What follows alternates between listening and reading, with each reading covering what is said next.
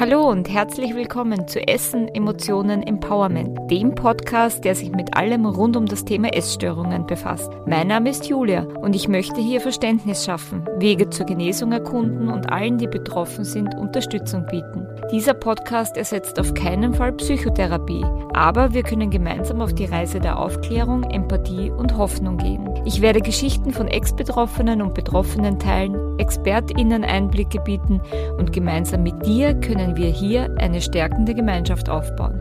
Ich freue mich, dass du da bist. Hallo und herzlich willkommen zu einer neuen Folge von Essen, Emotionen, Empowerment.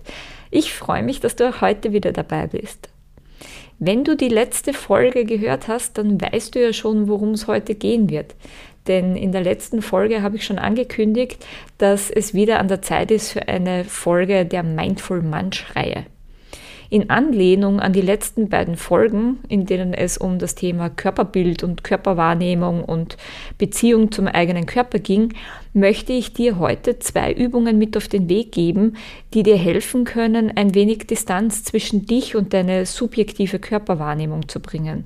Was besonders wichtig ist, wenn im Hinblick auch auf die letzte Folge du von einer Körperbildstörung betroffen bist, was ja oft mit einer Essstörung einhergeht.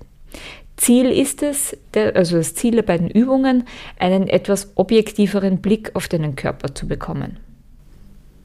Solltest du jetzt schon länger diesen Podcast hören, weißt du ja auch schon, was jetzt an dieser Stelle kommt. Aber nachdem es immer wieder Leute gibt, die zum ersten Mal zuhören, aber auch als kleine Erinnerung für diejenigen, die schon länger zuhören, an dieser Stelle weise ich immer darauf hin, ähm, dass die Übungen mir auf meinem Weg in die Genesung geholfen haben und dass ich auch immer wieder mit diesen Übungen arbeite und überzeugt davon bin, dass sie hilfreich sein können. Aber das bedeutet nicht, dass das unter Anführungszeichen Geheimrezepte für alle sind, die jedem helfen und immer super funktionieren und sofort irgendwas verändern. Also es ist mir ganz wichtig, das an der Stelle zu betonen. Genauso möchte ich dich darum bitten, dass du die Übung nur dann machst, wenn du auch wirklich bereit dazu bist, wenn du das Gefühl hast, dass die Übung gerade für dich passt. Am besten ist es natürlich, wenn du dein Vorhaben in Bezug auf die Übungen eventuell im Vorfeld mit deinem Therapeuten, deiner Therapeutin oder Beratung, Psychologen, bei wem du auch immer in Betreuung bist, ähm, dass du das vielleicht vorbesprichst und vielleicht könnt ihr ja gemeinsam diese Übungen machen. Das wäre dann sowieso optimal, weil dann auch der Kollege, die Kollegin ähm, weiter in, in dem Thema mit dir arbeiten kann. Außerdem möchte ich an der Stelle auch eine kleine Triggerwarnung aussprechen. Also ich werde hier ein bisschen über Körper und Körperempfinden und Körperbild sprechen. Also sollte das für dich gerade ein sehr heikles Thema sein, dann bitte ich dich, dass du die Folge dabei pausierst und dann zu einem späteren Zeitpunkt, wenn du selbst ein bisschen besser mit dem Thema umgehen kannst, sie wieder zu hören oder wenn du dich ähm, gefestigter fühlst und mehr in der Lage dazu fühlst, dich mit den Dingen auseinanderzusetzen. Wenn du Fragen hast oder wenn du einfach nur erzählen möchtest, wie es dir beim Zuhören ergangen ist oder wenn du die Übungen ausprobiert hast, welche Erfahrungen du damit gemacht hast, kannst du dich natürlich jederzeit gerne bei mir melden. Meine Kontaktdaten findest du unten in den Show Notes. So, das war jetzt das obligatorische lange Intro. Was wäre eine Folge von Essen, Emotionen, Empowerment ohne diese Hinweise? Ich hoffe, du verzeihst mir, dass ich das in jeder Folge immer wieder sage, aber ich glaube, jedem, der hier zuhört, ist bewusst, dass das wichtige Hinweise sind und mir liegen sie besonders am Herzen und darum werden sie auch in den nächsten 1, 2, 300 Folgen jedes Mal wieder neu kommen. Aber jetzt würde ich sagen, ist der Punkt erreicht, wo wir einfach ins Thema reinstarten. Schon in den letzten beiden Podcast-Folgen ist es darum gegangen, wie die, sich die Beziehung zum eigenen Körper gestaltet, wie sich die im Laufe des Lebens verändern kann, was Faktoren sind, die die Beziehung zum eigenen Körper beeinflussen, egal auf positive als auch auf negative ähm, Weise. Und besonders in der letzten Folge ging es darum, wie Körperbildstörungen entstehen und welche Therapiemöglichkeiten es gibt. Und wie schon erwähnt, Körperbildstörungen sind ein Hauptkriterium von Essstörungen und von dem her ist das was, sage ich mal, ganz Normales, dass man diese verzerrte Wahrnehmung hat, wenn man von einer Essstörung betroffen ist. Wenn dich die Themen interessieren und du die letzten beiden Folgen noch nicht gehört hast, dann lade ich dich gern dazu ein, die im Vorfeld noch zu hören, dass du vielleicht so ein bisschen ähm, Denkanstöße schon mit auf den Weg bekommst oder auch ein bisschen theoretischen Input zu dem Thema Körperbildstörung. Jetzt nochmal ganz grob runtergebrochen und auch aus persönlicher Erfahrung erlebt und bestätigt, kann man sagen, die Körperbildstörung ist eine sehr subjektive Wahrnehmung des eigenen Körpers in Zusammenhang zwischen wie fühle ich mich in meinem Körper und auch wie sehe ich meinen Körper, also auf beiden Ebenen. Und ich würde das vergleichen, wie als wenn man Scheuklappen auf hat. Man sieht nur noch das Negative des eigenen Körpers, man kann sich nur noch darauf konzentrieren und der Körper besteht nur noch aus diesen Negativpunkten, die man für sich definiert hat. Und egal, wie weit sich der Körper im Zuge einer Essstörung verändert oder generell sich der Körper verändert, diese Wahrnehmung bleibt so, wie sie ist. Die verändert sich nicht mit. Und da macht es nichts aus, dass die Zahl auf der Waage sich verändert oder man auch merkt, dass sich die Kleidungsgrößen verändern. Dieses Bild des eigenen Körpers, diese subjektive Wahrnehmung bleibt einfach immer gleich.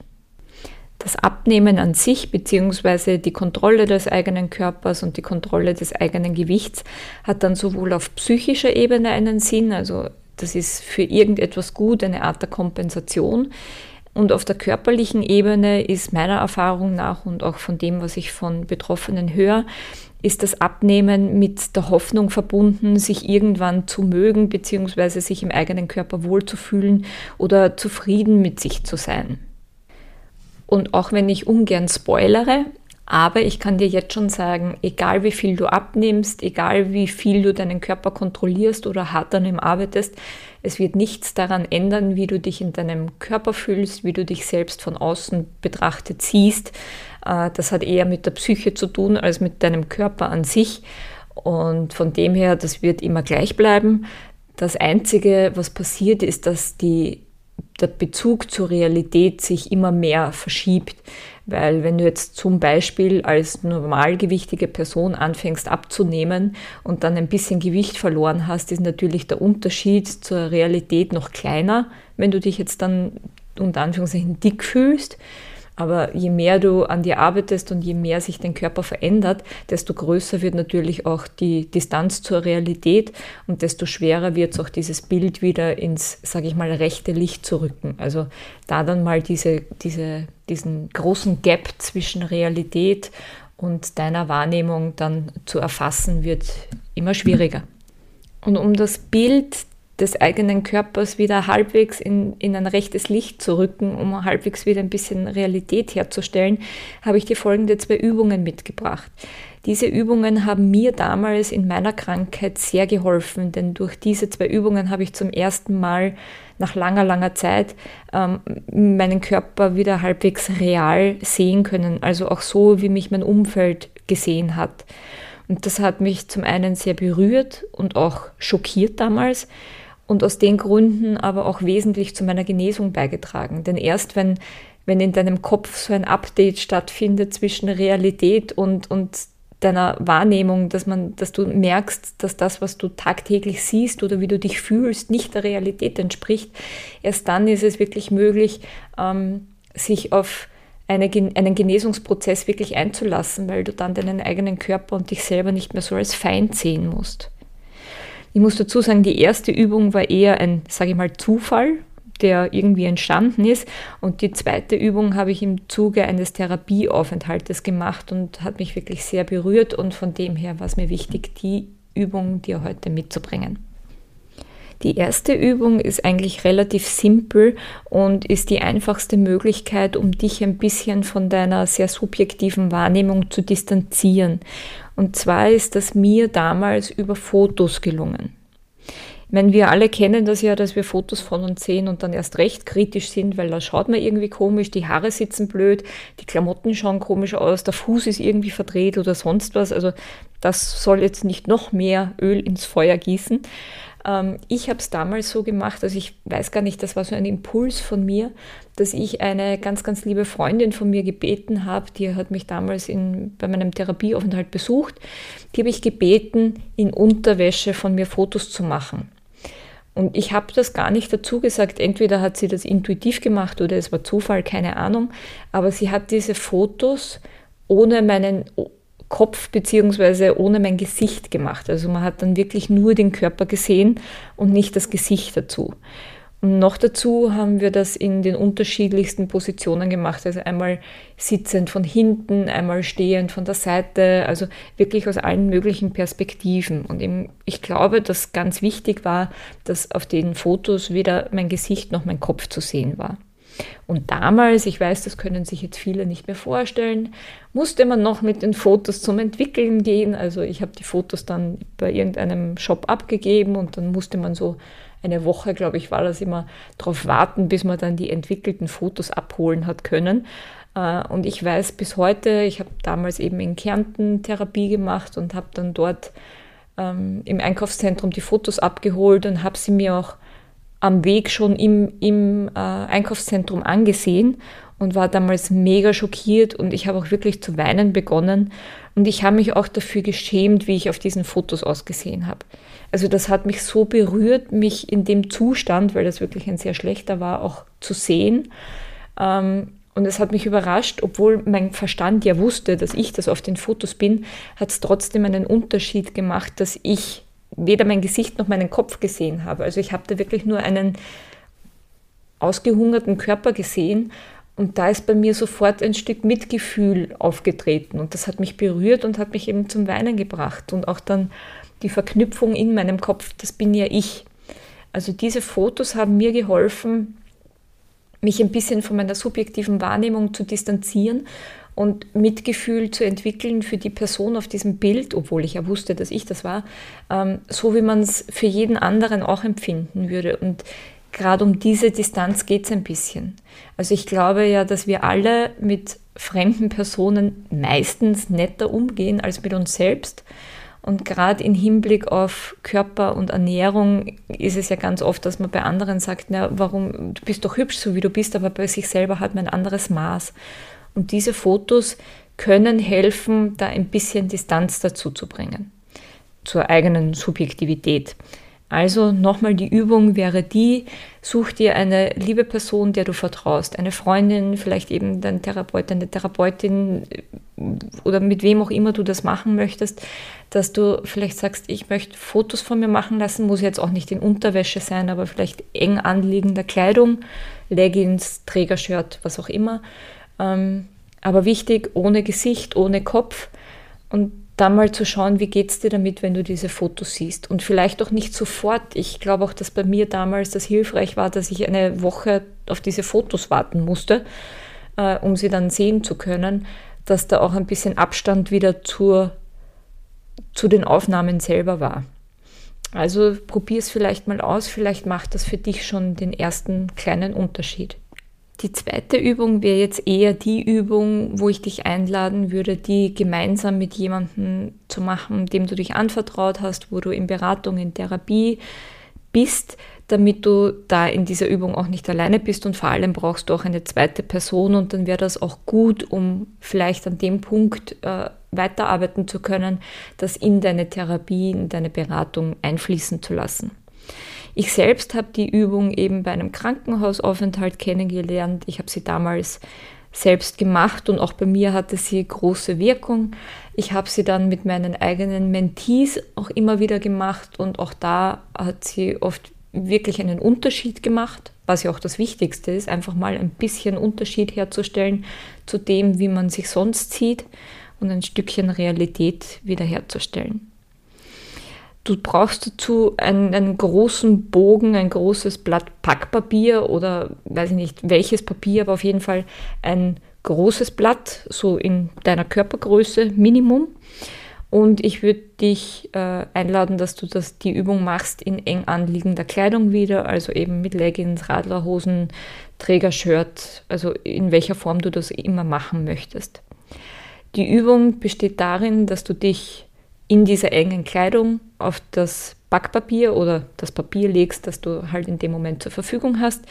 Die Arme und Beine auf jeden Fall ausgestreckt und ein wenig zur Seite. Also nicht jetzt irgendwie in einer Figur, sondern so Ampelmännchen-mäßig, Arme links, rechts zur Seite und Beine auch ein bisschen auseinander. Und die Person deines Vertrauens dann mit einem Stift, also eher einem dickeren Stift, damit man die Linien gut sieht, wirklich eng am Körper entlang deine Körperumrisse abzeichnet. Ähm, das sollte wirklich eine Person sein, der du vertraust, weil das sonst äh, nicht ganz so den Effekt hat. Und wenn das dann passiert ist, äh, dass du dann aufstehst und dir mal ansiehst, wie du von außen wahrgenommen wirklich aussiehst. Und ich muss sagen, dass für mich diese Übung damals nochmal einen Unterschied gemacht hat im Vergleich jetzt auch zu den Fotos, weil ich mir gedacht habe, das, das kann nicht ich sein. Ich bin doch viel kräftiger. Also das, das hat überhaupt nicht mit meiner Wahrnehmung zusammengepasst. Und vielleicht kannst du dir dann, wenn du dir die Umrisse ansiehst von außen, äh, dass du dich fragst, was löst das jetzt in mir aus? Wie fühle ich mich jetzt? Welche Gedanken habe ich dazu? Und eben an dem Punkt wäre es gut, wenn du das mit jemandem besprechen könntest oder zumindest, dass du es dann aufschreibst und vielleicht dann in deine Therapie mitnimmst. Und je nachdem, wie es dir dann damit gegangen ist und welche Gefühle und Gedanken aufgekommen sind, kann man dann auch mit diesen Körperumrissen weiterarbeiten. Zum Beispiel kannst du dann Farben hernehmen, die dich eher stärken, mit denen du dich wohlfühlst, die für dich Kraft ausstrahlen oder Hoffnung oder was auch immer.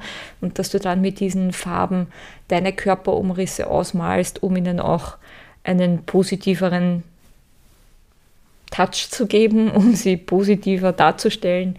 Und vielleicht magst du dir das Bild dann noch irgendwo aufhängen. Also das obliegt dann ganz dir.